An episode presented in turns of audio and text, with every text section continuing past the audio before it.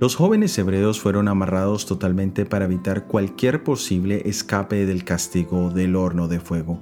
Es interesante ver que se hace mención de sus prendas de vestir, sus mantos, sus sandalias, sus turbantes, y todos eran altamente inflamables, lo que haría que su castigo fuera rápido y efectivo.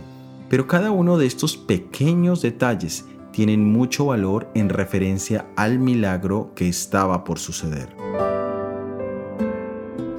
La vida no consiste principalmente en grandes sacrificios ni en grandes hazañas, sino en pequeñas cosas que parecen insignificantes y sin embargo suelen ser la causa de mucho bien o de mucho mal en nuestras vidas.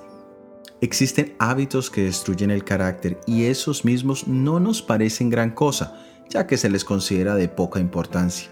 A veces fracasamos en pequeñas pruebas de paciencia o fidelidad y cuando llegan las grandes pruebas nos encontramos totalmente desapercibidos. Solo cuando actuamos de acuerdo con buenos principios en el día a día, en los pequeños detalles, es que adquirimos poder para ser fieles y firmes en las grandes cosas. ¿Qué cosas pequeñas estamos descuidando en este día?